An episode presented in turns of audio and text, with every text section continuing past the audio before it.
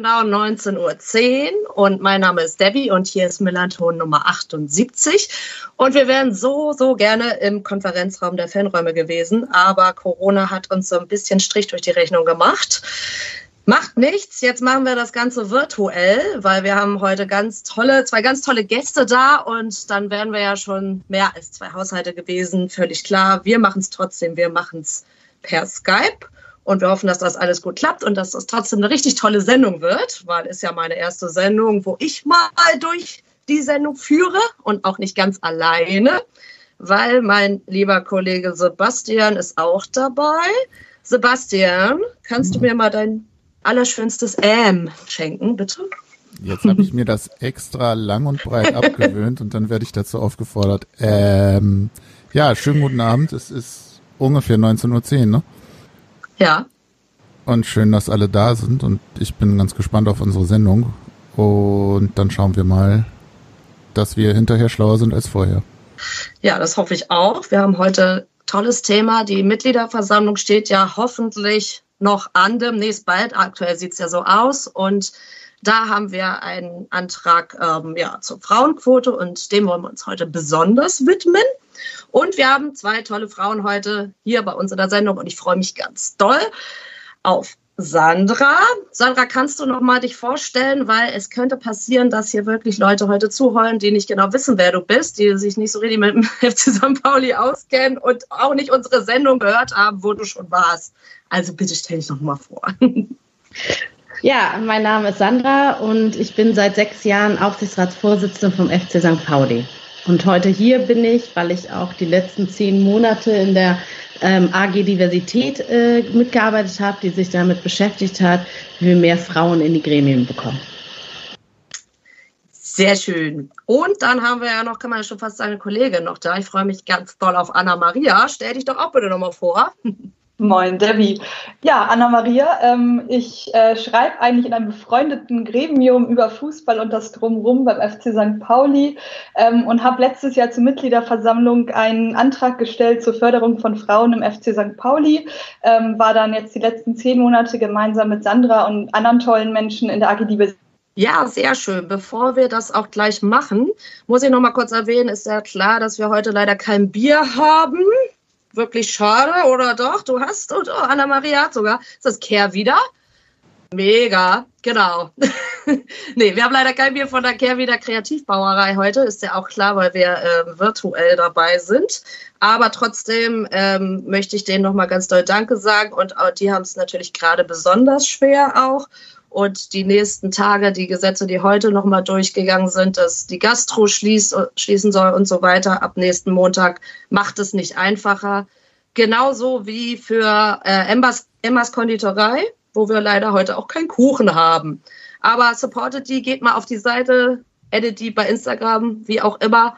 Emmas äh, Konditorei, die machen auch äh, Adventskalender und die liefern auch Torten. Man kann die auf jeden Fall weiter supporten. Macht das, das sind coole Leute. Gut, genug der Werbung. Dann äh, ist uns eben schon aufgefallen, dass äh, wir heute Mittwoch, den 28.10. haben. Und in zwei Tagen ist das Derby. Huch! Auf einmal ist es da. Total spannend alles. Anna-Maria, wie hast du, äh, wie siehst du das? Wo guckst du das Derby? Bist du schon aufgeregt?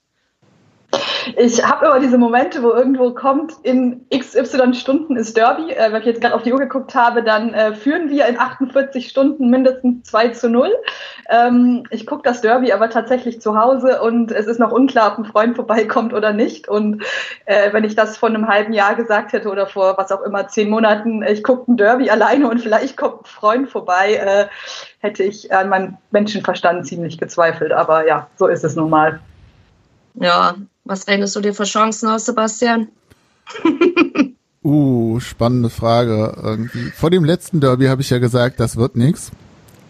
Und gefühlt standen wir auch ungefähr alle so im Block und dann wurde es ja was. Das war ganz nett. Und das war jetzt die Untertreibung des Jahres. Ähm, ich bin vorsichtig optimistisch, dass wir es nicht verlieren. Alles andere sehen wir dann. Ja, denke ich auch. Tatsächlich ist es ja immer ganz gut, wenn der HSV so ein bisschen Höhenflug hat. Ich habe dann immer so ein besseres Gefühl, als wenn sie. Ist immer besser, wenn sie einen unterschätzen. Was sagst du, Sandra?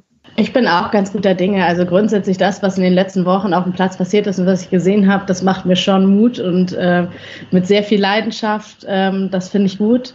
Und natürlich ist es total schwierig, jetzt ohne ZuschauerInnen oder ähm, nur mit äh, Funktionären da zu sein. Deshalb habe ich mich ähm, auch entschlossen, es nicht im Stadion zu gucken, sondern auch äh, zu Hause mit äh, Nils aus dem Fanladen werde ich das äh, Derby dann genießen und mal schauen, wie es wird. Aber es ist auf jeden Fall sehr ungewohnt.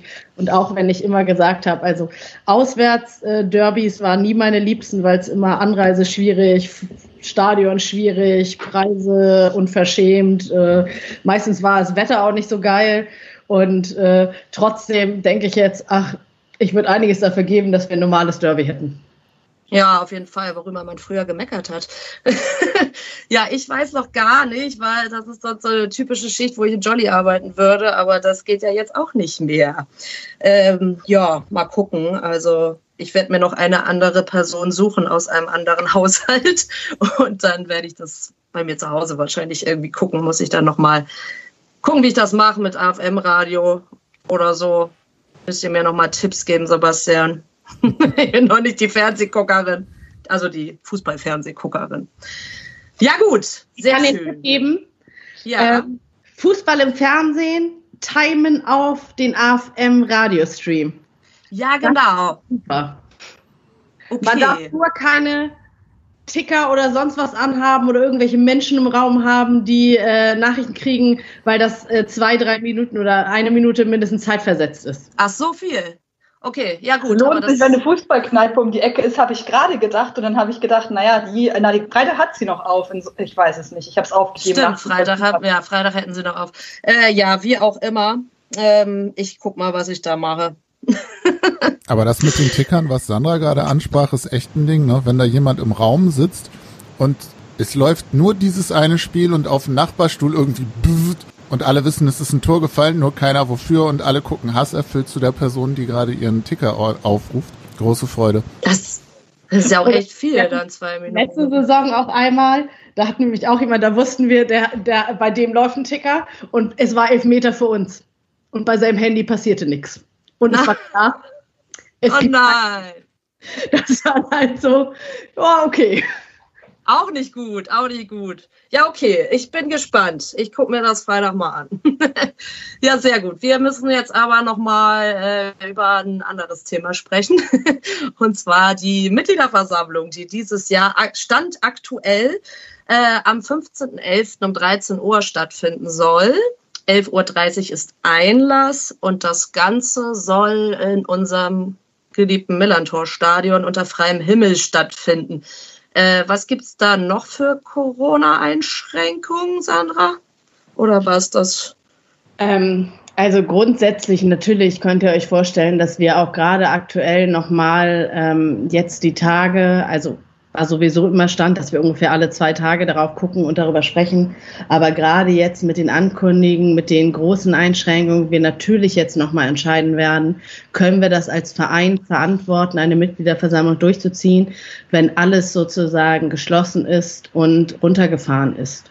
Und ähm, da geht es eher weniger darum, was steht in der Verordnung, weil in der Verordnung ist es nicht davon betroffen, sondern eher als, was können wir als Verein leisten oder müssen wir einen anderen Weg finden oder einen anderen Zeitpunkt finden. Das ist auf jeden Fall jetzt nochmal aktuell Thema. Alles klar. Aber sonst an sich war es so gedacht, dass man sich vorher online anmeldet. Mhm. Genau, um Genau, man meldet sich vorher online an. Es ist kein Zwang, es ist natürlich aber praktisch. Ähm, weil natürlich dann die Einlassströme, wie viel Einlass brauchen wir eigentlich, wie viele Menschen sind da, wie platzieren wir die, viel einfacher zu handeln sind. Grundsätzlich haben wir natürlich durch den Fußball und durch die Teilzuschauerinnenzulassung schon gute Erfahrungen gemacht mit, wie kann man Menschenmengen vermeiden, wie kann man Wegesysteme führen, ähm, wie kann man Bedienung machen, ähnliches. Und wir haben auch angefangen, über Themen zu reden mit, boah, ja, okay, wenn wir schon draußen machen, wir wollen es allen so angenehm wie möglich haben. Was heißt denn das irgendwie mit, ähm, ja, Tee muss da sein, aber vielleicht gibt es auch eine Möglichkeit, heißes Wasser in eine Wärmflasche zu füllen, die man mitbringt, ähm, Decke mitbringen, ähm, Kinderbetreuung sollte es ja geben irgendwie. Also genau zu gucken, was braucht es eigentlich damit, ähm, damit alle gut zu dieser Mitgliederversammlung kommen und trotz des Draußens und des ungewöhnlichen Charakters ähm, da teilhaben können. Okay, aber es ist halt schon wahrscheinlich eher so, dass deutlich unglaublich viel weniger kommen als sonst natürlich. Das ist natürlich auch schon so eine Sache, warum die man natürlich mitdenken muss. Gut, jetzt habe ich ganz viel natürlich gesagt und jetzt widmen wir uns noch mal einmal den Satzungsänderungsanträgen, die es dann so gibt. Und ähm, wir werden ja heute besonders den äh, Antrag zur Quote weiblicher Mitglieder in Gremien besprechen, so heißt er richtig. Ähm, und die anderen werde ich jetzt einmal nur einmal vorlesen, weil wir haben ja auch noch unsere tollen Kollegen Mike und Tim und die werden die nächsten Tage sich auch noch mal ganz genau mit diesen anderen äh, Anträgen beschäftigen und das auch nochmal ganz genau von hinten und von vorne und wie auch immer beleuchten. Und ich werde jetzt einfach einmal vortragen. Also, wir haben einmal den Antrag besondere Vertreterinnen, dann den äh, Quote zur Quote weiblicher Mitglieder in Gremien, äh, dann die Zustimmungserfordernisse Aufsichtsrat, und dann kommt die Anforderungen DFB-Zulassungsverfahren und zu guter Letzt Erweiterung des Amateurvorstandes. Genau. Ähm, am Montag kam ja auch noch mal ein Interview mit dir, Sandra und Oke raus zu Nummer eins, besondere Vertreterinnen. Ähm, das ist, wie gesagt, auch ein Thema, was Tim und Mike die nächsten Tage noch mal genauer beleuchten werden. Aber kannst du versuchen, diesen Antrag einmal nicht ganz so lang, aber schon verständlich darzulegen, äh, was ist das und wofür ist das gut? ich versuche es. Ja. Also, ähm, im Vereinsrecht ist es so, dass äh, nur der, äh, das Präsidium Geschäfte führen darf für den Verein. Das heißt, wir haben ja auch keine GeschäftsführerInnen benannt, sondern es gibt GeschäftsleiterInnen, beziehungsweise momentan nur Geschäftsleiter. Ähm, und wir haben uns seit längerem schon gefragt, äh, wie können wir das bei 50 Millionen Umsatz und Hunderten von Mitarbeitern eigentlich bezahlt werden? Und als Präsident, Präsidentin muss man sich eigentlich leisten können, diesen Verein äh, zu führen. Das heißt, äh, mindestens 50 Prozent nur noch arbeiten zu können. Und wir haben uns seit mehreren Jahren darüber Gedanken gehabt, was passt zu unserem Verein? Also wie schaffen wir es, ähm, partizipativ und die Mitgliedermitbestimmung trotzdem einen großen Teil oder beziehungsweise so zu behalten, wie sie ist, aber auch auf die Geschehnisse des Alltags zu reagieren. Und die besonderen VertreterInnen sind nach Paragraph 30 BGB eine Möglichkeit für einen Verein, ähm, so eine Art Handlungsvollmacht zu geben. Also für einen kleinen Bereich oder einen größeren Bereich, für bestimmte Summen, für bestimmte Geschäftstätigkeiten, Menschen dazu zu befähigen, Unterschriften zu leisten, mal ganz blöd gesagt. Also den Verein nach innen und außen vertreten zu können. Und es ist natürlich jetzt schon so, könnt ihr euch vorstellen, dass bei vielen Themen Entscheidungen eigentlich in der operativen Ebene getroffen werden, diese Entscheidungsvorlage zum Präsidium geht, die auch nochmal freigeben müssen, weil die unterschreiben müssen letztendlich und das dann noch in den Aufsichtsrat gibt. Und so wird zum Teil gerade bei kleineren Summen oder Geschäftstätigkeiten, die erstmal nichts mit äh, Präsidium, Aufsichtsrat zu tun haben oder mit so diesem großen Ganzen zu tun haben, ähm, ermöglicht, dass es andere machen. Die äh, Mitbestimmungspflichten vom Aufsichtsrat bleiben unberührt. Also das heißt, äh, alles, was da drin steht, äh, müsste dann auch ein besonderer Vertreter in, mit einem Präsidiumsmitglied zum Beispiel vorlegen und nicht mehr nur zwei Präsidiumsmitglieder. Und äh, was wir uns davon erhoffen, ist, dass es A, wieder möglich ist, es ist ein halbwegs normaler Ehrenamtsjob äh, ist, also dass es wieder ein bisschen dadurch wird und dadurch auch zukunftssicher wird dadurch. Und dass natürlich das Präsidium mehr Zeit hat, mehr in Rahmen, Leitplanken, Zielen, ähm, Visionen zu denken, anstatt im operativen Kleingeschäft drin zu hängen. Weil natürlich ist es so, wenn du Sachen unterschreibst, willst du auch unbedingt ungefähr wissen, worum es geht und trotzdem rutscht mal was durch oder ähnliches.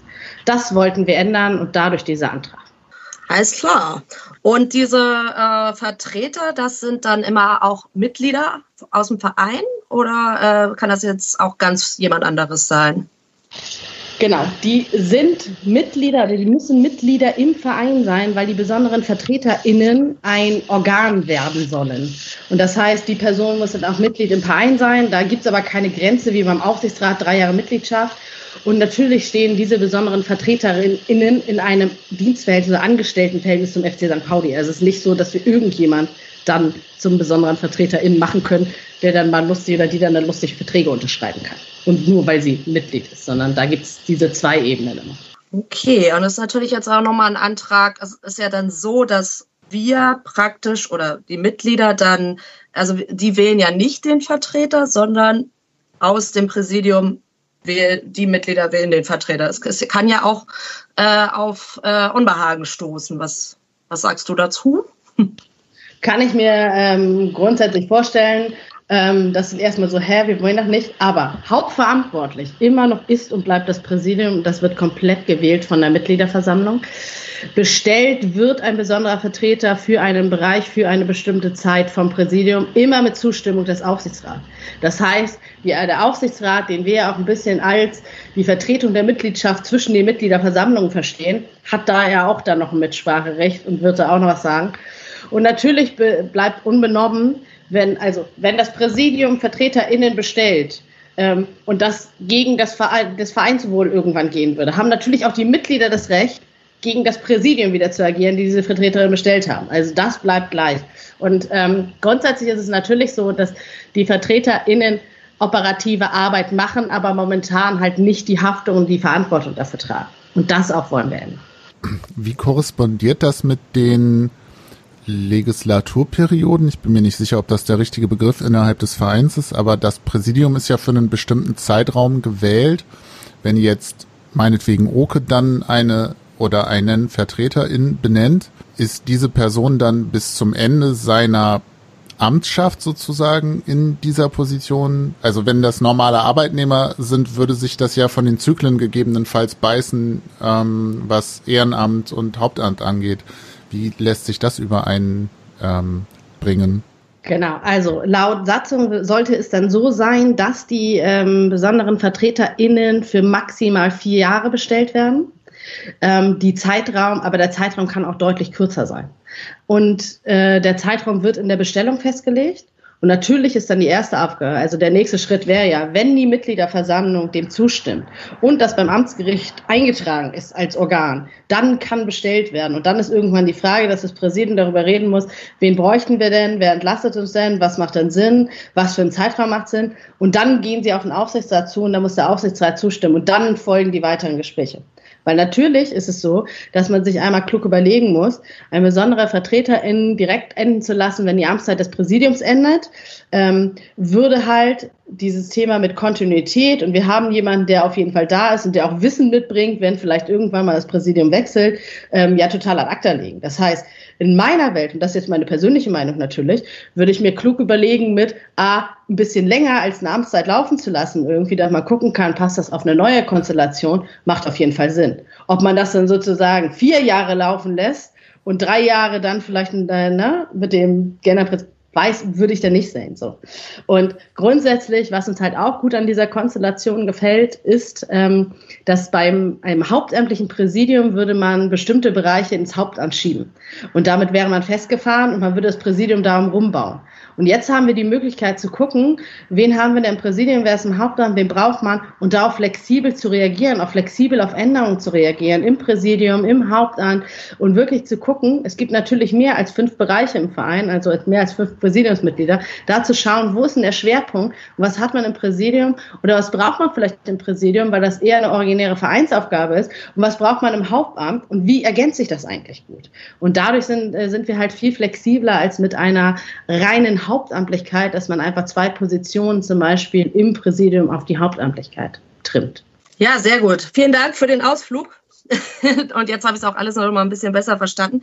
Ich ähm, habe auch so ein bisschen mit ähm, Kollegen und Freunden gesprochen über die Mitgliederversammlung und auch die Anträge. Und es ist ja nun mal auch jetzt so in Corona-Zeiten, es sind wichtige Anträge und gerade jetzt ist dieses blöde Corona-Jahr.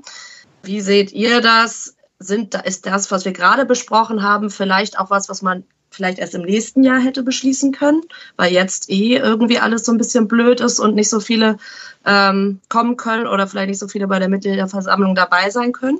Ich habe darüber nachgedacht, gerade, dass wir nächstes Jahr bei der nächsten Mitgliederversammlung in 2021 ein neues Präsidium wählen.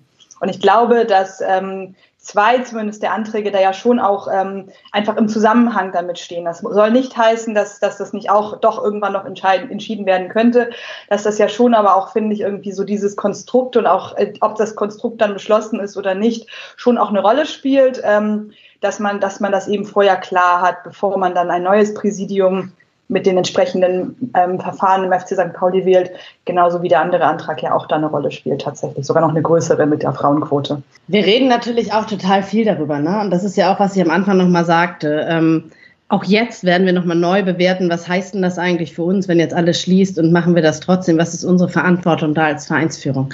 Aber insgesamt, also als wir vor ein paar Wochen drauf geguckt haben, wir haben halt immer wieder drauf geguckt, mit kann man die Mitgliederversammlung jetzt machen? Will man das? Soll man das? Unter welchen Bereichen? Wir haben uns Corona nicht ausgesucht, natürlich, ähm, und wir wissen nicht, wie lange uns das noch begleitet. Und wir haben ähm, die Pflicht oder wir müssen dieses Jahr noch eine Mitgliederversammlung durchziehen, sonst gefährden wir nachher gegebenenfalls irgendwie unsere Gemeinnützigkeit oder ähnliches. So. Das heißt, irgendwie muss ähm, die Mitgliederversammlung durchgezogen werden. Ob man zu Corona-Zeiten eine doppelte macht, weil natürlich haben wir auch über Sachen geredet, wie mit jetzt eine verkürze, dann eine meine außerordentlich, das sind Kosten. Und wir haben natürlich momentan das Problem, dass wir ähm, durch äh, den Profifußball, Wegbrechen von ZuschauerInnen und so weiter und so fort ähm, natürlich eine sehr finanziell herausfordernde Saison haben. Und ob du dann überlegst, ob du dir zwei Mitgliederversammlungen im Jahr leistest, ne, ist halt auch eine Frage so. Und das muss man halt miteinander abwägen. Und jetzt kommen natürlich auch Sachen wie, ich glaube, wir haben momentan rund um 400 Anmeldungen für die Mitgliederversammlung. Ähm, Im Normalfall waren beim letzten Mal, als Wahlen waren 700 da. Dieses Jahr sind keine Wahlen. Ich weiß nicht, ob normal, im normalen Jahr ohne Corona nicht nur sechs, die da sind. Und wir haben ja jedes Jahr die Diskussion. Ähm, am Wochenende ähm, äh, schließen wir Sporttreibende aus. Dieses Jahr nicht, weil gerade alle Ligen abgesagt wurden. So. Ähm, am, unter der Woche Auswärtige. Ähm, Ältere, die vielleicht nicht gut reisen können. Wir haben die letzten Jahre nie Kinderbetreuung angeboten. Also wir schließen auch Leute aus, die vielleicht Kinder haben, die sie betreuen müssen. Ähm, wenn wir es online machen, schließen wir Ältere aus. Also das sind unglaublich viele Fragen. Und ich glaube, wir müssen natürlich und äh, immer fragen mit, ähm, ist es irgendwann so weit, dass so wenige Menschen kommen? Ich glaube es jetzt gerade von den Zahlen, von den Anmeldezahlen und von dem, was in normalen Jahren passiert ohne Wahl, nicht so richtig, weil die Zahlen jetzt nicht so krass abweichen. Aber natürlich ist es eine Frage, die wir uns stellen müssen. Aber ich glaube, also auch was Anna-Maria schon sagte, die Frage ist, ist der Antrag gerade jetzt wichtig? Und ich würde bei den meisten Anträgen sagen, leider ja, sie sind alle wichtig, jetzt es zu machen und nicht aufzuschieben. Und ich glaube, wichtig ist, dass wir viel davor informieren, dass wir versuchen aufzuklären, dass wir die Hintergründe erzählen, warum diese Satzungsänderungsanträge wichtig sind und alle gut mitnehmen. Ähm, aber ich glaube schon, dass grundsätzlich die Mitgliederversammlung dieses Jahr der geeignete Zeitpunkt ist für Satzungsänderungsanträge. Ja, und da kann man ja auch nochmal darauf hinweisen, dass wir am 4.11. hat äh, die AGEM, für alle, die nicht wissen, was das ist, das ist die Arbeitsgemeinschaft interessierter Mitglieder, eine Veranstaltung geplant, wo man auch nochmal großartig über alle Anträge diskutieren kann. Und äh, Stand jetzt, das kann sich natürlich auch alles noch ändern, soll das im Ballsaal Süd äh, stattfinden. Und es ist aber eine sogenannte, ganz tolles Wort, Hybridveranstaltung. Wieder was Neues dazugelernt. Man kann auch äh, virtuell gleichzeitig teilnehmen. Und da könnt ihr, falls ihr daran teilnehmen wollt, ähm, einfach eine Mail an agim.fcstpauli.com schreiben und äh, mit eurer Mitgliedsnummer und ob ihr virtuell oder als Präsenzsitzung teilnehmen wollt. Und dann kann man auf jeden Fall nochmal alles diskutieren und dann kommt am 15. hoffentlich die Mitgliederversammlung, die einen ganz wichtigen und für mich auch äh, echt tollen äh, Antrag äh, dieses Jahr hat. Äh, wo ich mich natürlich auch sehr freue, dass ich heute diese Sendung machen kann darüber. Und zwar, genau, geht es um die Frauenquote. Ich nenne das jetzt auch mal ganz bestimmt Frauenquote, ganz allgemein, jetzt nicht unbedingt auf den FC St. Pauli gemünzt. Warum ist das wichtig? Warum brauchen wir das? Ich äh, könnte da jetzt eine ganze Reihe von Studien zitieren. Äh, ich habe heute Morgen tatsächlich eine, äh, kann man jetzt auch kritisch sehen, aber ich habe eine BCG-Studie gelesen, die sagt, wenn wir nicht äh, jetzt regulierend eingreifen, dann haben wir in 2053 erreicht, dass so viele Frauen wie Männer, ähm, wenn man auf zwei Geschlechter nur gucken will und nicht sozusagen, also wenn man das in einem zweigeschlechtlichen Rahmen sehen will, was die Studie getan hat, dass wir dann 2053 eine Gleichstellung haben und dass dann so viele Männer wie Frauen in irgendwelchen Führungspositionen sind. Ähm, 2053 sind noch ein paar Jahre hin. Bis dahin hat der FC St. Pauli ein paar Mal die Champions League gewonnen. Ähm, das ist die guten Nachrichten. Die schlechten Nachrichten ist, dass das einfach noch viel zu lange dauert, um dass da irgendwas passiert tatsächlich. Ähm, und dass da regulierende Maßnahmen aus, der, aus dem Stand der Forschung der einzige Weg sind, schnell Veränderung voranzutreiben und eben nicht darauf zu warten, dass sich das von selbst löst. Alle Erfahrungen zeigen, dass es sich eben nicht von selbst löst und dass es da schnelle Fortschritte gibt, äh, wo was passiert. Und deswegen glaube ich ganz allgemein äh, ist eine Quote ein total gutes Instrument. Hätte ich, würde mein ich vor zehn Jahren mich hören und sagen, Quote ist ein total tolles Instrument, äh, würde es mich ziemlich schräg angucken und sagen, aber du musst das doch von alleine schaffen und du brauchst doch diese Quote nicht. Ähm, ich glaube halt, die Gesellschaft zeigt, dass es einfach ohne doch immer noch nicht geht. Ich glaube auch, ich hätte, ich hätte wahrscheinlich vor sechs Jahren schon oder vor sieben Jahren gesagt, ach, Quote braucht es nicht, das muss doch so gehen. Und ich wurde ja auch gewählt. Und wenn ich jetzt darüber nachdenke und was ich in den letzten sechs Jahren gelernt habe und wenn ich dann darüber nachdenke, wie ich überhaupt zur Wahl angetreten ist, das war ein Roger aus dem Aufsichtsrat, der sechs Monate auf mich eingeredet hat zu kandidieren, ungefähr ein bisschen verkürzt. Aber es hat schon sehr viel Überredungskunst gebraucht und sehr viele Stimmen gebraucht und sehr viel Nachdenken gebraucht, bis ich irgendwann gesagt habe, ach, ich kandidiere jetzt wirklich. Und ich möchte, dass diese Hürde einfacher ist. Ich möchte halt, dass diese Hürde eigentlich gar nicht mehr da ist und dass ähm, wir vielleicht irgendwann wirklich die Chance haben, dass gleich viele Kandidaten wie Kandidatinnen da stehen. Und das geht meiner Meinung nach leider nicht ohne Quote. Ja, und jetzt habt ihr schon ein bisschen so über die Vergangenheit gesprochen. Wie ist es denn überhaupt? Könnt ihr noch mal diesen Weg darlegen, wie es zu diesem Antrag gekommen ist? Das hat ja schon ein bisschen gedauert.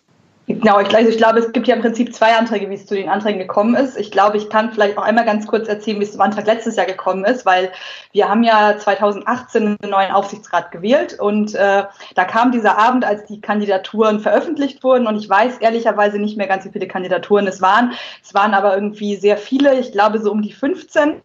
Und äh, da war ein weibliches Gesicht, nämlich Sandra, und da waren 14 ungefähr oder jetzt man möge mich korrigieren, aber so ungefähr geschätzt Männer.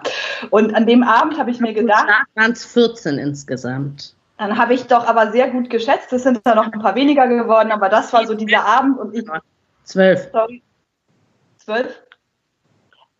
Irgendeine Zahl, zweistellig, niedrig, äh, ihr könnt es euch vorstellen, viele männliche Gesichter, ein weibliches Gesicht.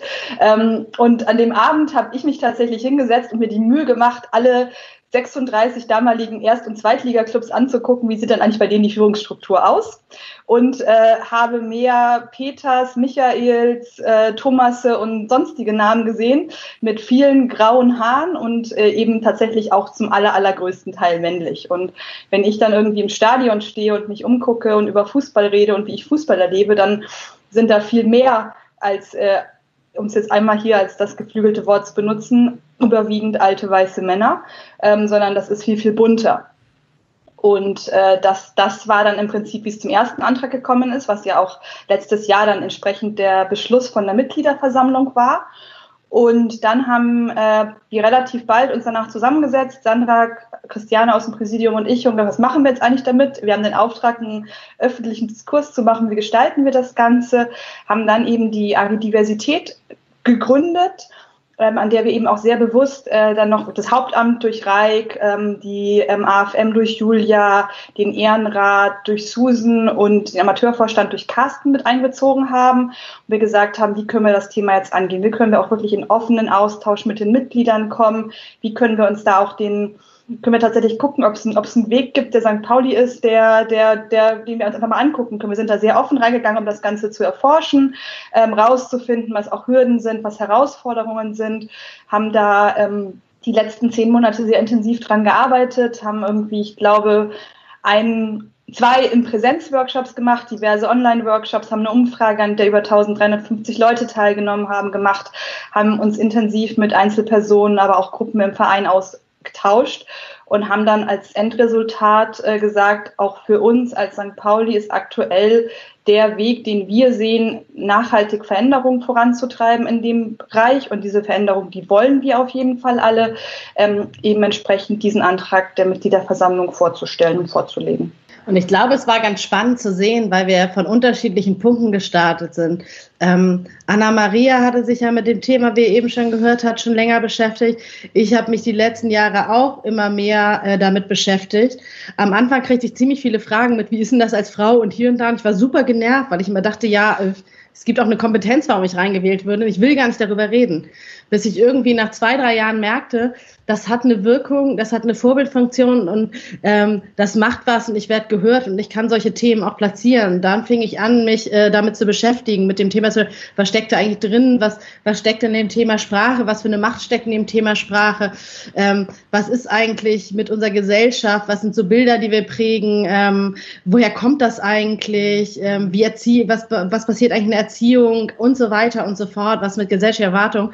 Und wir sind alle an unterschiedlichen Ständen gestartet und haben deshalb auch äh, gesagt mit, es war nicht so, ähm, ja, wir machen jetzt eine Quote und bums, wie ziehen wir die durch, sondern es fing wirklich an mit, okay, was ist denn unser Ziel? Ah, wir wollen mehr Frauen. Da waren wir uns alle einig. Das war so der gemeinsame Nenner. Und dann haben wir halt angefangen, uns echt aufzuschlauen, ähm, uns Input zu holen aus dem Verein, aus anderen Vereinen, Organisationen, Studien zu äh, lesen, Best Practice Beispiele zu lesen, äh, eine Umfrage zu machen. Also, und das auf, aufzubauen. Und wo dann nachher wir irgendwann gesagt haben, okay, was ist der ein, was sehen wir als einzigen wirksamen Weg? Quote plus flankierende Maßnahmen. Für uns ist es halt auch nie nur die Quote, sondern immer plus flankierende Maßnahmen.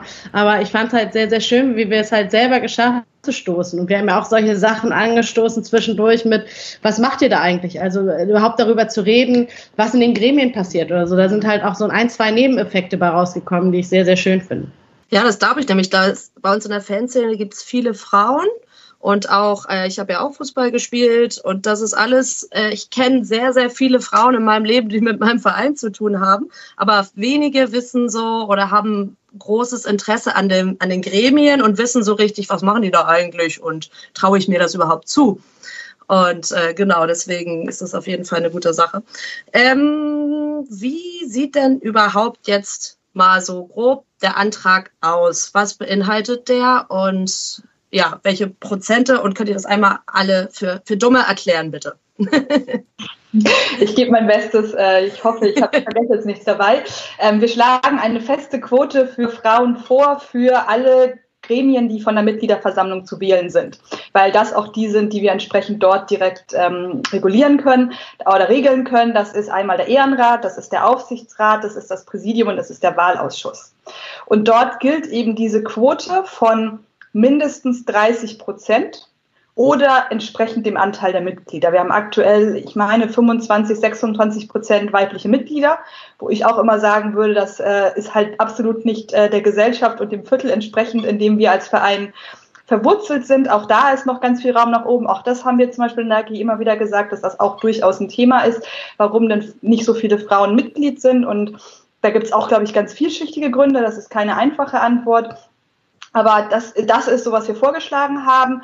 Die Wahlen äh, werden genau so, sage ich mal in Anführungszeichen, stattfinden äh, wie in der Vergangenheit auch, mit der Regelung, dass eben entsprechend Frauen gewählt sind, ähm, bis diese 30-Prozent-Quote oder höher, falls wir, mehr, falls wir mehr weibliche Mitglieder haben, bis das erreicht ist. Das ist es in ganz groben Zügen. Okay, das bedeutet, dass äh, wenn jetzt angenommen da sind jetzt für ein bestimmtes Gremium wirklich äh, kaum Frauen, die da sich äh, das zu haben. Was passiert dann? Genau, wir können das halt am Beispiel, wir machen es meistens am Beispiel Aufsichtsratswahl, weil äh, es immer äh, sehr schön und plakativ dazu erklären ist. Was würde es für den Aufsichtsrat äh, bedeuten? Aufsichtsrat hat 2022 wieder Wahljahr. Sieben Kandidatinnen äh, werden gewählt. Was heißt denn das jetzt für die Quote? Wir haben bis dahin vielleicht hoffentlich mehr als 24 Prozent Mitglieder, aber rechnen wir jetzt mal, ist es die 30 Prozent Quote, weil wir auch wissen, ab 30 Prozent setzt wirklich eine Veränderung ein, eine kulturelle Veränderung ein. Das heißt, äh, wir rechnen halt äh, die ähm, Anzahl 7 mal die Prozentzahl. Achtung, es ist jetzt nicht die ganze Zahl, sprich man rechnet nicht 7 mal 30 und kommt auf 210, sondern Prozent heißt pro 100, also 0,3. 7 mal 0,3 macht 2,1. 2,1 wird auf, abgerundet auf 2. Und äh, das sieht der Satzungsänderungsantrag auch vor, dass knapp darunter, also wenn gerundet, abgerundet wird, dass es dann auch knapp unter 30 Prozent liegen darf. Und das bedeutet, zwei Frauen werden in den Aufsichtsrat gewählt, mindestens. Ähm, wenn es jetzt, äh, also ideale Vorstellung ist, ähm, es soll ja auch weitere flankierende Maßnahmen geben, dass natürlich äh, genauso viele Frauen wie Männer kandidieren. Ähm, dann gibt es wahrscheinlich überhaupt kein Thema. Wenn nur zwei Frauen kandidieren würden, was ich relativ unwahrscheinlich halte, aber wenn das passieren würde, würden die äh, gewählt werden, äh, ganz normal und äh, wie auch die Männer, fünf Männer da. Ah, okay. Ähm, ihr habt ja eben auch schon angedeutet, weil wenn jetzt jemand gar keine Ahnung von St. Pauli hat, würde ja jeder sagen, wieso braucht ihr denn das jetzt bei St. Pauli? Das ist ja nun totaler Unsinn. Da sind doch so viele Frauen und da sind doch eh alle äh, gleichberechtigt. Wie seht ihr denn überhaupt das Feedback jetzt aus äh, von den Mitgliedern und von der Fanszene? Meint ihr, das ist sowas, wo alle sagen, Mensch, durchgewunken, sind wir alle für? Oder glaubt ihr, dass ihr da auch ordentlich Gegenwind kriegen werdet? Oder vielleicht schon habt? Es ist sehr faszinierend zu sehen. Es gibt einen großen Teil Menschen, die sagen, cool, voll toll, längst überflüssig, warum eigentlich nicht 50 Prozent?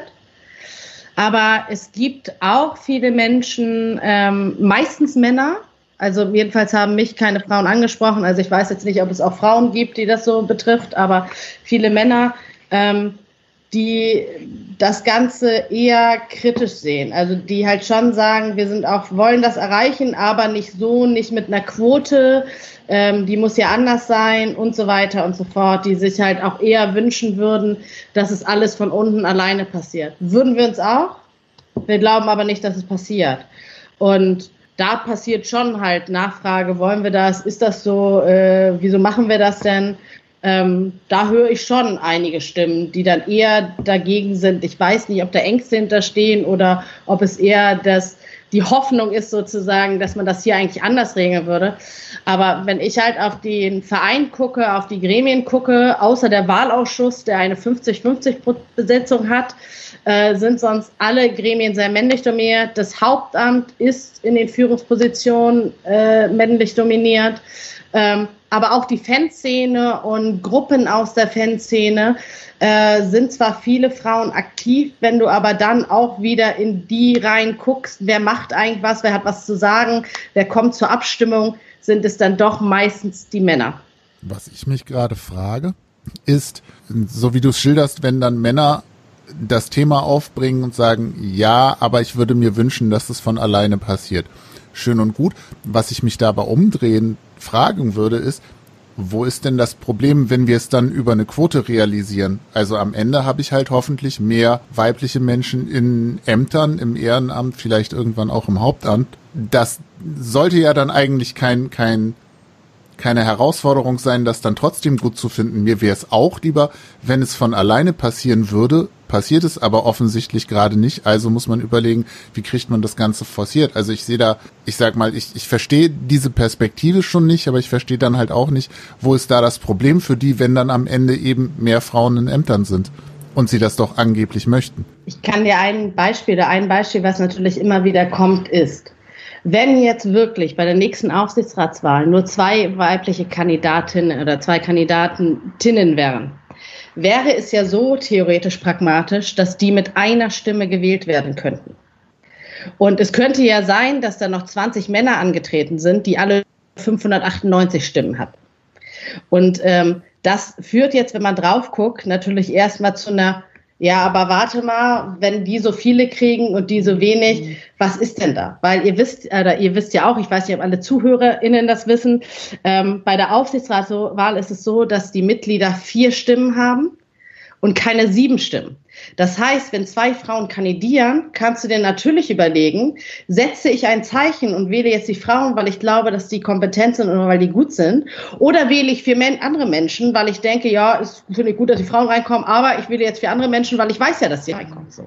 Und es wird ja jetzt schon teilweise taktisch gewählt, dass du überlegst, oh, wer kriegt denn viele Stimmen aus den Sportabteilungen, wer kriegt denn da Stimmen, woher? Also wähle ich lieber andere Leute. Das passiert ja jetzt schon. Aber was ich halt spannend finde, und also ich glaube, da können wir uns alle von nicht frei machen. Ich mache mich da auch nicht frei. Es gibt bestimmte Klischees, die sind einfach, oder bestimmte Vorgänge, die sind einfach bei uns im Kopf drin. Und weil das Thema, dass auch ein Mann mit einer Stimme gewählt werden könnte, gerade aktuell, war nie ein Thema hat sich keiner darüber Gedanken gemacht. Aber trotzdem, wir sind alle in dieser gleichen Welt sozialisiert und äh, wir kriegen halt ständig immer gesagt, also wenn Frauen, habe ich jahrelang ge gehört auch immer, ja, aber es muss doch um Kompetenz gehen. Natürlich geht es um Kompetenz. Es geht ja nicht darum irgendwie, dass da jetzt komplett unkompetente Frauen reingewählt werden. Aber es ist halt dann immer die, die Fragestellung mit, ja, aber dann kann es ja nicht, dann, dann ist es ja nur Quote. Nein, darum geht's doch gar nicht. Und natürlich ist es ein schöner Spruch, immer zu sagen, erst wenn die erste Frau äh, völlig unberechtigt reingewählt wurde und völlig inkompetent ist, haben wir die Gleichberechtigung erreicht. Und so ist es ja auch. Und das ist sehr faszinierend. Ich habe letztens mit einem Kollegen aus einem äh, anderen Verein gesprochen, der mir sagte, Sandra, wir hatten da mal eine Frau im Aufsichtsrat, und das war ganz schlimm. Die ist halt immer, äh, hat zu viel getrunken, hat irgendwie rumgepöbelt, hat immer irgendwie einen riesen Show abgesagt und war auch noch völlig inkompetent. Ich glaube nicht, dass so schnell wieder eine Frau reingewählt hat. Und also ich kann zu dieses Verhalten dieser einen Frau allen Frauen die Kompetenz abspricht. Wenn ein Mann das tut, und ich würde behaupten, diese Beschreibung würde wahrscheinlich noch mehr Aufsichtsräte in dieser Bundesliga zutreffen, dann ist es keine Absprache für die sämtliche Männer dieser Welt. Das heißt, wenn du als Frau kandidierst, kandidierst du anscheinend auch immer als Vertretung für alle Frauen dieser Welt. Und da gibt es ja auch so lustige Geschichten mit. Es gab eine Kandidatin, also es gibt zwei Aufsichtsrätinnen in Mainz. Die eine hat für den Vorstand kandidiert. Ähm, was passiert als nächstes? Ich kriege eine Anfrage von der Presse, was ich denn davon halte, dass sie für den Vorstand kandidiert. Und wo ich dann sage, wieso ich? Weil ich eine Frau bin, da kann ich natürlich sagen, also ich habe jetzt die Kompetenz, weil ich es geschafft habe, auch über die Kompetenz übrigens anderer Frauen zu urteilen. Ist anscheinend das Motto. Und davon, also von diesem Gedanken und von dem, wie wir geprägt wurden, wie wir aufgewachsen sind, können wir uns alle nicht frei machen, weder Männer noch Frauen. Also es ist nicht ein, nur Männer prägen dieses Bild und nur Männer prägen dieses Verhalten. Ich präge das ja auch mit meinem Verhalten. Das heißt, ich lerne jeden Tag dazu. Ich lerne dazu, was für, was für Sprache ich verwende, was so Verhaltensmuster sind, was eigentlich Sachen sind, ähm, die eigentlich nicht gehen. Ich lerne jeden Tag noch dazu und ich glaube, darum geht es, dass wir selber anfangen zu gucken, was sind eigentlich Muster, die durchbrechen müssen, damit diese Gesellschaft anders funktioniert und damit alle äh, inklusiv in dieser Gesellschaft gleichberechtigt leben können. Was ich gerade noch überlegt habe, ist, wenn denn Männer mit dem Argument kommen, ja, dann können ja Frauen, die völlig inkompetent sind, mit einer Stimme gewählt werden und sind dann doch in irgendeinem Gremium. Es ist ja unser aller Aufgabe, dann dafür zu sorgen, dass sich eben Frauen auch beteiligen und zur Wahl stellen, die wir nicht für inkompetent halten. Also wenn ich diese Position vertrete, habe ich ja anscheinend ein Interesse daran, dass kompetentere Menschen in dem Fall kompetentere Frauen eben sich für diesen Job bewerben oder für dieses Ehrenamt, dann muss ich halt irgendwas daran drehen. Dann muss ich Frauen ansprechen, die ich für kompetent halte und sagen, hey, wir haben da zwei Kandidatinnen, die halte ich beide für so schlau. Kannst du bitte kandidieren, dich halte ich für schlauer oder so. Also da gibt's ja auch Lösungen für, man muss sie halt nur auch wollen. Total. Und das ist ja auch sowas mit eigentlich müssen wir, müsste man, um das zu, Problem zu durchbrechen, brauchen wir nur drei Kandidatinnen und schon kann man nicht mehr taktisch wählen. Ne? Und natürlich wäre es ein Zeichen, also, und ich glaube noch nicht mehr, dass es passieren würde, weil ich glaube, ich genug Menschen gibt, die sagen, ich möchte dieses Zeichen auch setzen, dass Frauen hier gewollt sind, dass ich Frauen das zutraue. Und deshalb gebe ich die Stimme, auch wenn ich wüsste, dass sie gewählt werden. Also ich weiß noch nicht mal, ob das passieren würde. Ich glaube noch nicht mal, dass es passieren würde. Aber das ist doch irgendwie, also es ist ein bisschen so Challenge accepted. Wir brauchen mindestens mindestens drei Frauen, die bei der nächsten Aufsichtsratswahl kandidieren, dann kannst du dieses Taktikargument halt sofort wieder hin runterkippen. Und den Anspruch haben wir, glaube ich, schon in der AG-Diversität, dass irgendwas in die Richtung noch passieren muss, dass irgendjemand dafür zuständig ist, sich darum zu kümmern.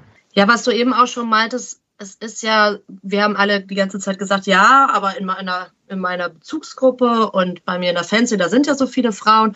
Aber es ist tatsächlich wirklich so. Ich meine, hier bei Melanton ist es auch so, dass ich die einzige Frau bin, dass äh, viele äh, Frauen dann sich da Grüß, vieles. Grüße vom magischen FC schiebe ich mal ganz kurz dazwischen ein, genau. jetzt tatsächlich. Ja. äh, dass es dann tatsächlich äh, doch wieder ähm, ja, nicht so ist, dass Frauen sich vieles zutrauen. Und äh, glaubt ihr dann auch, dass äh, so ein Antrag, der ja dann wirklich in der Mitgliederversammlung ist, viele sind ja auch, wie gesagt, gar nicht Mitglied, die in der Fanszene sind, aber dass das trotzdem auch ein Zeichen sein kann für die Fanszene, dass sich da mehr äh, Frauen dann äh, wieder was trauen können? Ich glaube, ab, ab, absolut. Ähm, wir haben ja auch äh, ganz viel mit Leuten gesprochen und ein Thema bei ganz vielen äh, Frauen war tatsächlich, ähm, ich weiß gar nicht, ob ich gewollt bin in diesem Kontext. Weil ich auch sehr, sehr wenige Vorbilder habe. Und ich meine, als FC St. Pauli im Vergleich zu anderen Fußballvereinen ähm, im Profibereich in Deutschland haben wir in allen aktuellen Führungsgremien mindestens eine Frau sitzen. Ähm, mit Ausnahme des Hauptamtes, aber im ehrenamtlichen Bereich sitzt da überall mindestens eine Frau, was deutlich mehr ist als an anderen Orten. Das heißt, es gibt so kleine Vorbilder. Aber trotzdem diese Frage, wenn ich mich umgucke, dann sind da vor allen Dingen Männer. Und bin ich da überhaupt gewollt? Ist das eine Umgebung, in der meine, ich, ich auch als Frau einfach in, dann auch gewollt werde? Wollen Leute, dass ich kandidiere, wollen Leute, dass ich da hinkomme. Und ich glaube, dass das, dass das ein ganz wichtiger, ganz wichtiger Punkt ist auch, was wir immer wieder gehört haben. Einfach diese Frage, darf ich da, darf ich da mitspielen, darf ich da, darf ich da reinkommen? Und ich glaube, ähm, ein ganz wichtiger Aspekt in diesem ganzen Kontext ist, wir haben uns, wie gesagt, sehr intensiv mit der Forschung auseinandergesetzt. Ähm, es gibt so ganz klassische Forschungen, wenn äh, auch alleine schon, wenn es um Jobs geht. Und das kann man, kann man finde ich, sehr gut ab ableiten, wenn man eine Jobbeschreibung hat ähm, und irgendwie zu 70 Prozent das Profil trifft, dann ist es deutlich wahrscheinlicher, in Wahrscheinlichkeiten, nicht in absoluten redend, ähm, dass ein Mann sich auf diesen Job bewirbt, weil er das Gefühl hat oder weil er denkt, er ist da schon kompetent genug zu. Das heißt nicht, dass das jedem einzelnen Mann so geht, aber wie gesagt, in Wahrscheinlichkeiten, die Tendenz, dass ein Mann das tut, ist deutlich höher. Wenn eine Frau ein 70-Prozent-Profil trifft, ist die Wahrscheinlichkeit, dass sie sagt, boah, nee, ganz ehrlich, ich habe das noch nicht gemacht und ich weiß nicht, ob ich das wirklich kann, deutlich höher. Auch wieder, Sandra hat es vorhin schon so ein bisschen gesagt, was wird uns gesellschaftlich vorgelebt. Ähm, Jungs sollen laut sein, Jungs dürfen streiten, Jungs dürfen ihre Meinung sagen, Mädchen und wie gesagt, immer in Tendenzen redend, aber gesellschaftlichen einfach, äh, wie auch die Gesellschaft nach aufgebaut ist. Mädchen sollen lieb sein, Mädchen sollen gefallen, Mädchen sollen äh, Konflikte schlichten. Und in diesem ganzen Konstrukt ähm, ist es, glaube ich, für Frauen herausfordernder und schwieriger, sich zu so einer Wahl zu stellen ähm, und da entsprechend hinzukommen. Ich glaube, in der zweiten Ableitung ist es dann genau das auch, was, was, was du dann ja als Frage hattest, hat das eine Auswirkung auf die Fanszene? Ich glaube, auch da hatten wir ja vorhin schon gesagt, begleitende Maßnahmen. Ich glaube, dass das auch ein Symbol in die Fanszene sein kann. Ich, äh, das letzte Spiel, das ich im Stadion erlebt habe, da war ja auch zumindest zeitweise eine Frau auf dem Zaun und da gab es dann ja auch noch ein sehr schönes Transparent genau zu dem Thema, äh, vereinigt im feministischen Kampf äh, zum Frauen Weltfrauenkampftag in Sandhausen. Ähm, ich glaube schon, dass da in der Fanszene viel passiert. Ich glaube, dass das auch eine Wechselwirkung sein kann, wenn der Verein auf der Ebene bunter wird, dass es auch in der Fanszene nochmal wieder Leute ermutigt, doch einfach auch ähm, voranzugehen und, und präsenter zu sein. Und ich glaube halt auch, das, strahlt halt auch ganz schnell ab. Man gewöhnt sich ja dann doch wieder schnell dran. Am Anfang ist das irgendwie so exotisch und dann wird es halt wieder ein Stück für Stück normal und man ändert andere Bereiche. Also es fängt ja auch an mit, ich habe erst angefangen, das Gender-Sternchen zu schreiben, jetzt versuche ich zu sprechen. Klappt nicht immer, aber immer besser. Und das heißt, es passiert ja auch was. Das heißt, ich denke auch automatisch mehr Frauen mit. Also, weil sonst beim Geschäftsführer habe auch ich nur Männer erstmal im Kopf irgendwie. Bei GeschäftsführerInnen denke ich schon die weibliche Form mit. Wenn ich sage GeschäftsleiterInnen, werde ich jedes Mal schmerzlich daran erinnert, dass wir keine Geschäftsleiterin haben. Also es ändert ja schon was und es ändert halt schon was im Verhalten. Auf jeden Fall. Und äh, ja, jetzt haben wir darüber gesprochen, was das äh, für Auswirkungen vielleicht auch auf die Fanszene hat, was man da vielleicht eine Vorreiterrolle haben kann, aber auch ähm, besonders ja auch als St. Pauli in der DFL. Man kann man dann ein Vorbild für andere Vereine sein, wenn das dann jetzt hoffentlich alles so klappt und dann bald ähm, so losgeht. Ich würde sagen, sogar nicht nur für eigene Vereine. Also es ist ja gerade die 30-Prozent-Diskussion auch groß in der Presse drin, weil es äh, verschiedenste Frauen sich positioniert haben, gesagt, wir brauchen die 30-Prozent-Quote in Vorständen allgemein. Das muss von der Politik vorgegeben werden. Und äh, das ist natürlich auch ein schönes Zeichen. Man sieht es ja, die ähm, Maßgabe im, in den Aufsichtsräten hat dazu geführt, dass es gut funktioniert da. Also da bleibt selten ein Posten unbesetzt, eher nie. Ich glaube, einen Fall gab es. Äh, bei Vorständen äh, definiert man einfach die Frauenquote, Zielfrauenquote null und schon hat man den Job erledigt. Und da sehen wir, dass wir eher rückläufig sind in Deutschland und hinter anderen Ländern sehr weit hinterherhängen. Das heißt, ich wünsche mir, dass wir da also diese Vorreiterinnenrolle einnehmen und dann wirklich einen Schritt nach vorne machen und ein Zeichen setzen für den Profifußball, aber auch für die Gesellschaft an sich, wie wichtig das ist. Und ich finde, dieses Bildnis steht uns eigentlich ganz gut, wie bei vielen anderen Themen auch. Etwas als Vorreiter anzutreiben und dann halt äh, irgendwann im Normalmaß der Gesellschaft dann anzukommen. Und angenommen jetzt wird alles gewählt und ihr, das kommt jetzt dazu, dass wir eine Frauenquote im FC St. Pauli haben. Wie sind jetzt die nächsten Schritte? Was äh, müsst ihr dann tun, wenn das jetzt dazu kommt? Also ich glaube, einmal ist dann natürlich der Schritt der Satzungseintragung, was dann ja einfach passieren muss. Das ist also der Beschluss ist dann ja nochmal der nächste Schritt, Satzung einzutragen. Das ist aber das ja sehr formelle. Ich glaube, das viel Wichtigere ist, dass ähm, 2021 und 2022 äh, zwei Wahlen ja einfach anstehen.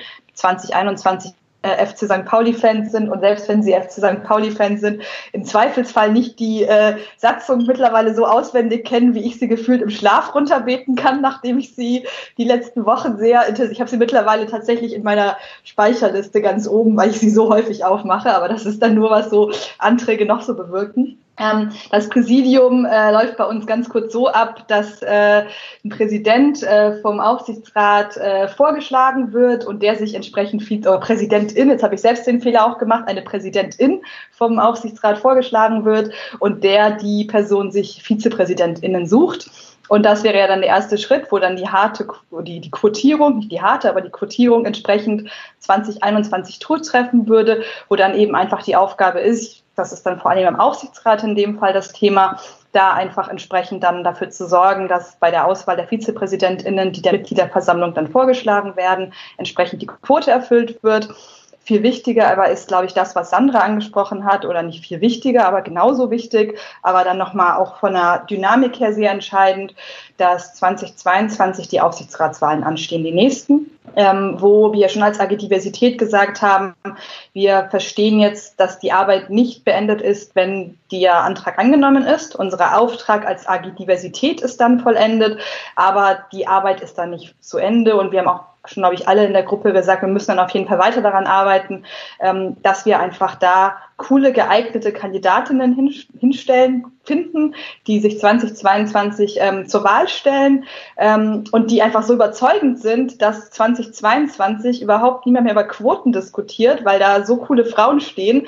Ähm, dass, weil das ist so ein bisschen mein absolutes Idealziel, dass wir die Quote sogar einfach im ersten Jahr übererfüllen, weil da einfach drei so überzeugende oder vier oder fünf Frauen stehen, dass überhaupt keiner mehr drüber nachdenkt, über Kompetenz und die ganzen Fragestellungen, die immer wieder aufkommen, sondern dass ganz klar ist, dass das die Personen sind, die den Verein in die Zukunft führen können.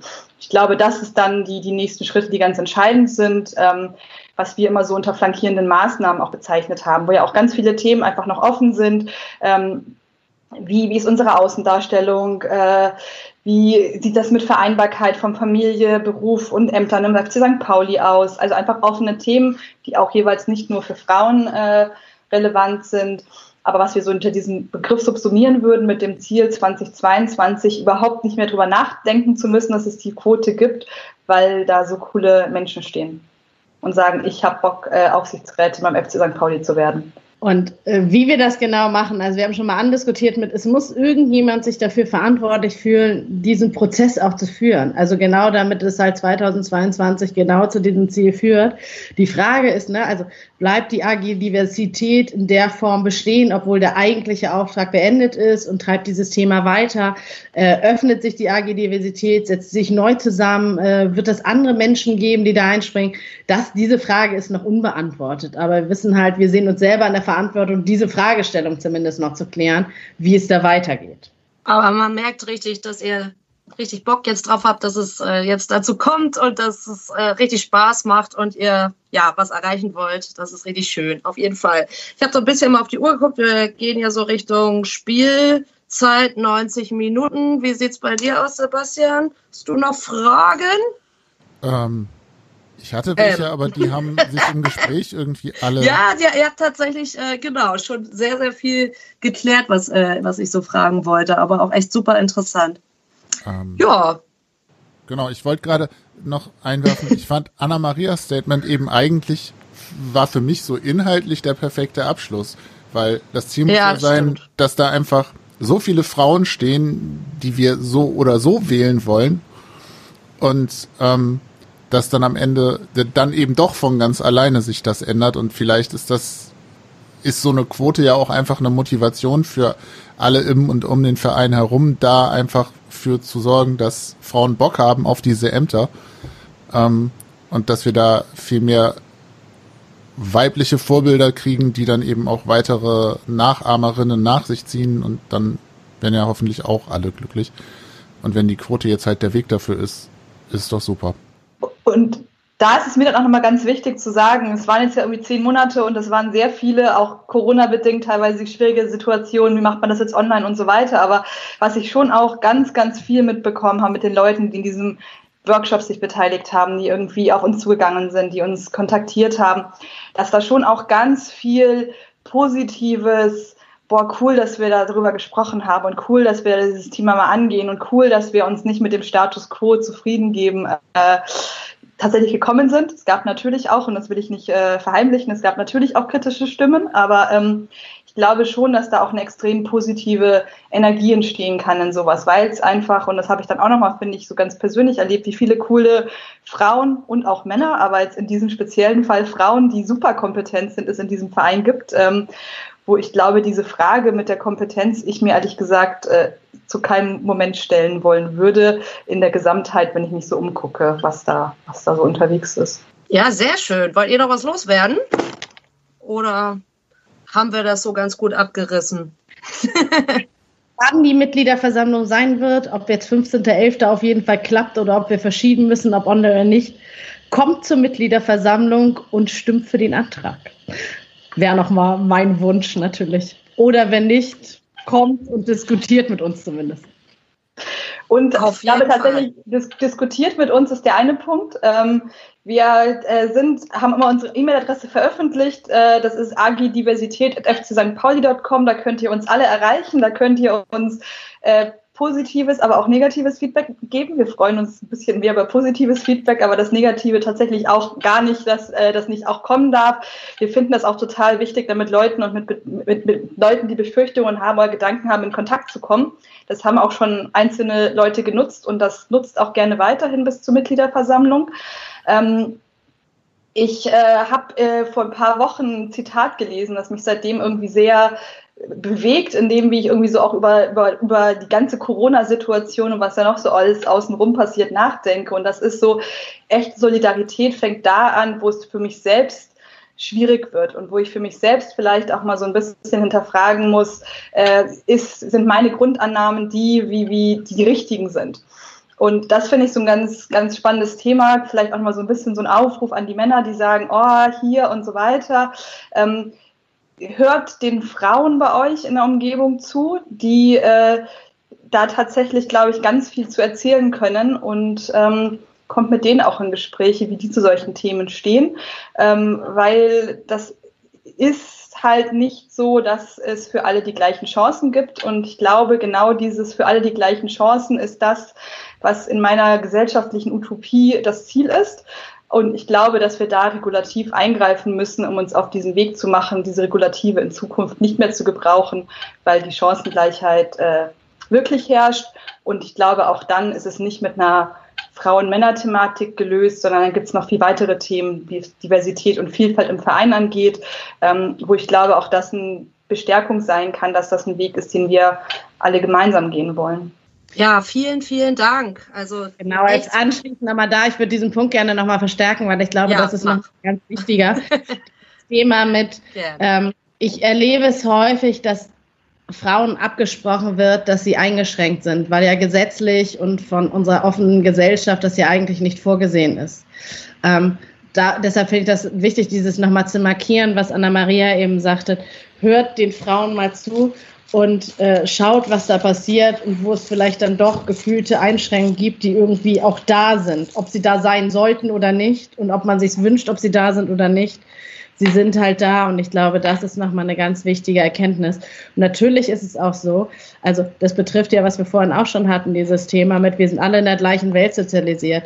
Es ist, nee, sind nicht immer die Männer, die den Frauen in den Weg stehen, manchmal stehen wir Frauen uns auch selber im Weg. Und ähm, was für eine Kraft daran liegen kann, andere Frauen zu unterstützen und nicht äh, sozusagen dagegen zu arbeiten und äh, alleine sein zu wollen, hat eine großartige Kraft, die ich früher, als ich jünger war, nicht zu schätzen wusste und gar nicht wusste, wie viel äh, Macht da drin steckt eigentlich, das äh, zu stützen und nicht abzugrenzen. Ja, mehr geht nicht. Kann ich auch nur so äh, dreifach, vierfach, fünffach unterstreichen. Genau, und dass man sich nicht gegenseitig runtermacht auch noch, das ist ganz, ganz wichtig. Total gefreut, das war total informativ und schön und ich bin jetzt ganz glücklich und ich hoffe, dass der Antrag bald durch ist und dass es eine Mitgliederversammlung gibt, wo man den Antrag wählen kann. Und dass wir alle gesund bleiben und uns bald auch wieder. Und dass wir in 48 Stunden Derby-SiegerInnen geblieben Ach ja, das habe ich schon wieder vergessen. Als Derby-Siegerin. Nein. Das ja, ist das Ziel. Das auch. Das wäre das wär noch schön die Krönung. Dann hoffe ich, dass wir uns bald alle als weiter Derby-Siegerinnen ähm, auch richtig nochmal wiedersehen. Dann habt noch einen schönen Abend. Dankeschön. Tschüss.